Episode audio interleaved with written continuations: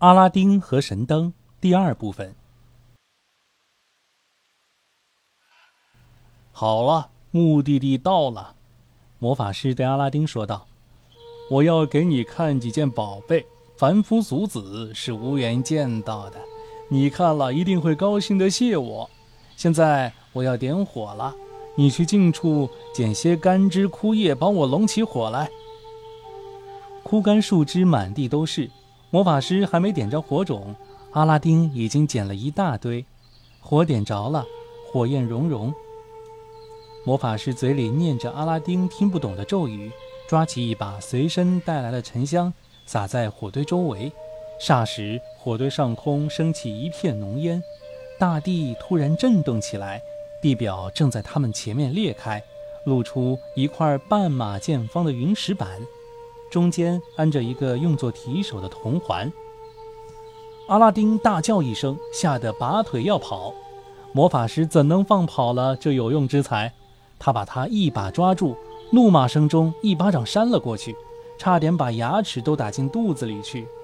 可怜的阿拉丁站立着爬起来，啜泣着问道：“伯伯，我怎么了？要挨你的打？”当然有理由。魔法师回答说：“我是你伯伯，等于你的生身父亲。凡是我吩咐你做的事，必须马上照办。”孩子呀，他放松了口气，接着说道：“如果你想得到我许诺的一切，只有一个条件，就是我说什么，你做什么。”漂亮的诺言使阿拉丁的恐惧和愤懑立时烟消云散。魔法师一看他的话已奏效，进一步说道。看见我撒的沉香和咒语的效力了吧？你要知道，在这块石板下埋着一座宝库，它注定归你所有。天底下谁拥有了它，一下子就比最富有的王孙公子还富有。世间除了你，没有人可以去搬动这块石板。揭开后走进去，我是被禁止的，就是石板挪开后也不能入内。所以。你必须准确无误地执行我的命令，要记住，这件事与你与我都有着根本的利益。阿拉丁对眼前的一切惊叹不已，又听说开启了宝藏还可以使他终身受用不尽，把方才挨打的事忘得一干二净。他一骨碌爬起来，对魔法师说道：“伯伯，该要我怎么做，你就说吧，我一定听话。”听你这么说，我太高兴了。魔法师走过去亲亲他。现在你过来，按我说的，抓牢那个铜环往上提。可我的气力不够，一人提不动，你来帮我一把。你不能指望我帮忙，魔法师说道。我一插手，前功尽弃，现在只能靠你自己的力量。抓住铜环，默念你父亲和祖父的名字，用力提，石板是很容易揭开的。阿拉丁按魔法师的吩咐，挺轻松地移开了石板，放在一边。石板下面是个三四尺深的洞穴，有一扇小门，可以瞬间而下，进入更深处。孩子，留神，必须按我说的去做。非洲魔法师叫道：“先下洞穴，走完十级，有一扇开着的门，进门是一间大厅，共分三间。”每间屋的一边都放着四口大铜缸，盛满黄金白银，但你千万别碰它们。走进第一室之前，记住把长袍的大摆挽在腰间，系紧，然后快步走过第二三室。记住，绝对不能停步。此外，身体一定不能碰着墙壁，连衣服也不能擦着，否则你会马上死去。走完第三室。你会发现另一道门，推开便是一座果树亭亭的花园。沿路你穿过花园，尽头是五级台阶，台阶上是个平台。你会在平台上看到一座壁笼，里面点着一盏油灯。小心取下油灯，下台阶后拔掉灯芯，倒进灯油，藏在胸前，带出来给我。别怕灯油弄脏衣服，因为。它不是日常的油，一倒空，油灯也干了。出来时如果想吃园里树上的果子，爱吃什么尽管摘。吩咐完了，魔法师从手指上摘下一枚戒指，戴在阿拉丁手上，告诉他戒指可以去邪化险，保佑平安。小伙子，大胆的下去吧，等你出来时，我们一辈子都受用不尽了。阿拉丁跳进洞里，走下楼梯。果真发现像魔法师说的有三间屋子，他小心翼翼、全神贯注地走过屋子，不停步地穿过花园，走上平台，从壁笼里拿出油灯，摘掉灯芯，倒空灯油，按魔法师的吩咐，深深地藏在衣服里。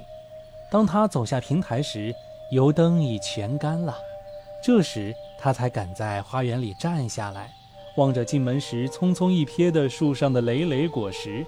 树上挂的是特殊的果子，五彩缤纷，灿烂耀眼，美术各异。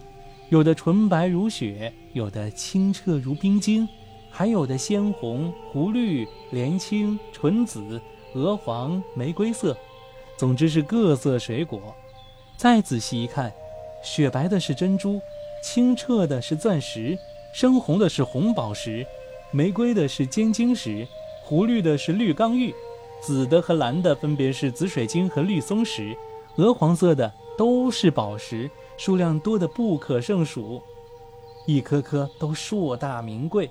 过去哪里见过如此美景？阿拉丁对这些珠宝的价值一无所知，他只当是普通的彩色玻璃球，摘了点无花果和葡萄，但对这些五光十色的色彩和奇形怪状的样子倒挺喜欢，因此每种挑了一样。装满了两只口袋，又把伯父买给他的新长袍的兜里也装满了，实在没地方成了，便挂在腰带上，包在宽大的丝衬衣里，最后连胸前都塞得鼓鼓的。阿拉丁装满了他一无所知的价值连城的财富，又小心翼翼地穿过三间大厅，他不想让伯父久等，急忙爬上阶梯，来到洞穴里。上面魔法师果然急不可耐地等着。阿拉丁一见他，喊道：“伯伯，搭把手拉我上去。”把油灯先递给我，魔法师说道：“你走路不方便的。”伯伯，我现在拿不出来，他对我没什么不方便。我一上去马上给你。这个非洲人忽然变得异常的固执，他非要先把灯拿到手才拉孩子上来，而阿拉丁呢？全身的东西压得他动弹不得，掏不出灯，自然没法先把灯交出来。魔法师看见孩子这么固执地违抗他的要求，脾气上来了。他向孩子大发雷霆，奔向火堆，又往里撒了些沉香，口里念了两句咒语，那块云石板忽地盖上，大地又将洞口合拢成圆状。非洲魔法师的所作所为，清楚不过的表明了他既不是阿拉丁的伯伯，也不是裁缝穆斯塔法的哥哥，他只是个非洲的土著人。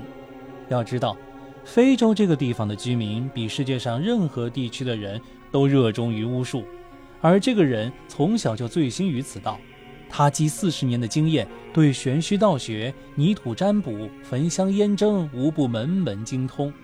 他在埋头钻研阅读古籍时，发现世界上有一盏神灯，谁要是拥有了那盏神灯，获得的威力是世界上任何王公大帝所无法企及的。在后来的一次泥土占卜中，他找到了神灯，原来埋藏在中国中部，地点和环境上面已经交代过。他充分证实了自己的发现后，便从非洲的最西部出发，启程前往中国。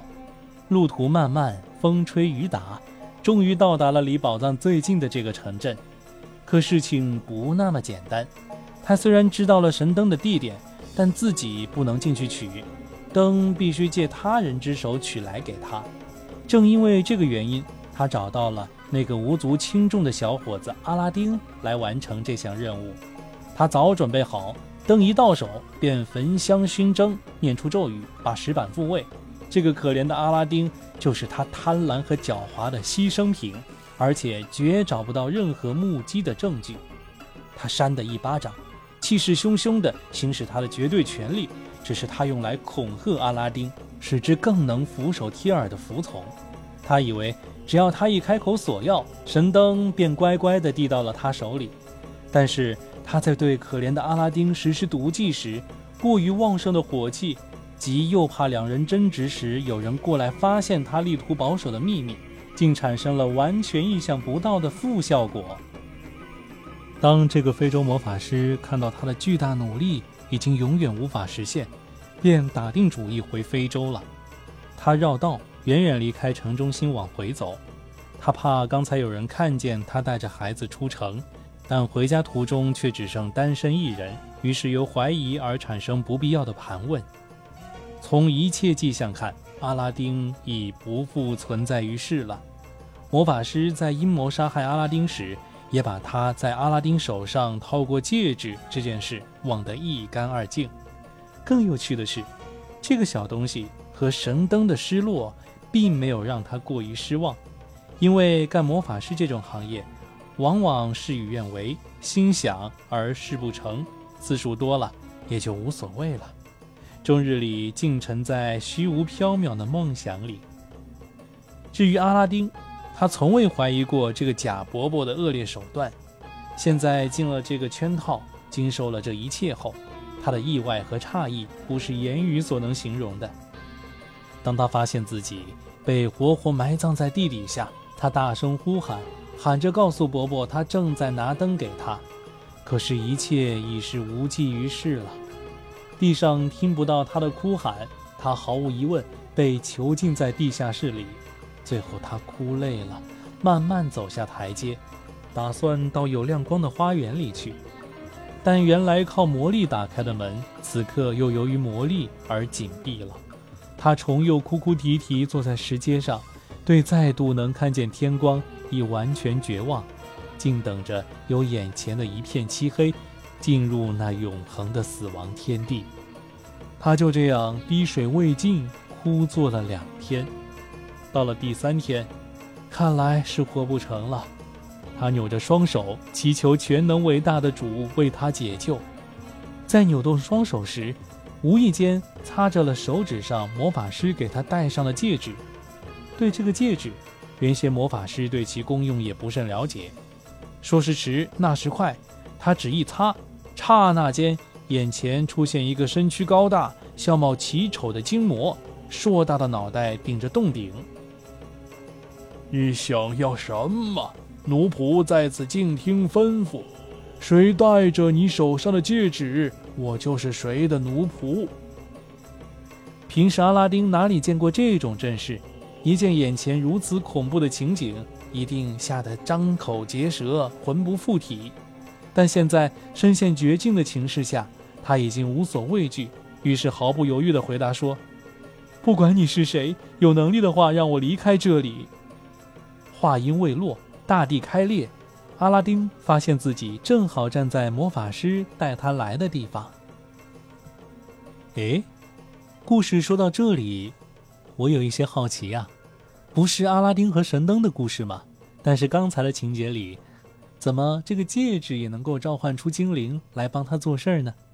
那具体是怎么样？后面又会发生什么呢？欢迎继续收听熊健为你播读的《天方夜谭》故事。阿拉丁和神灯，第三部分。